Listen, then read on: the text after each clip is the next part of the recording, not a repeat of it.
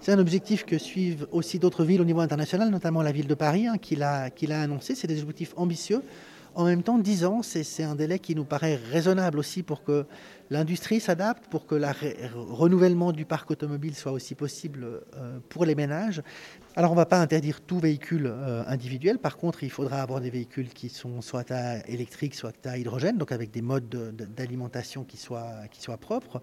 Euh, par contre on va évidemment continuer à réduire la part du véhicule individuel en développant les transports publics, en développant bien sûr la mobilité douce aussi, et puis en allant aussi, c'est un aspect extrêmement important, progressivement aussi vers une politique de réduction du prix des transports publics. On va prendre des mesures dès 2021 pour euh, offrir aux retraités des abonnements à moitié prix, euh, Mobilis, euh, offrir la gratuité des transports aussi aux personnes qui sont bénéficiaires de prestations complémentaires AVS ou AI.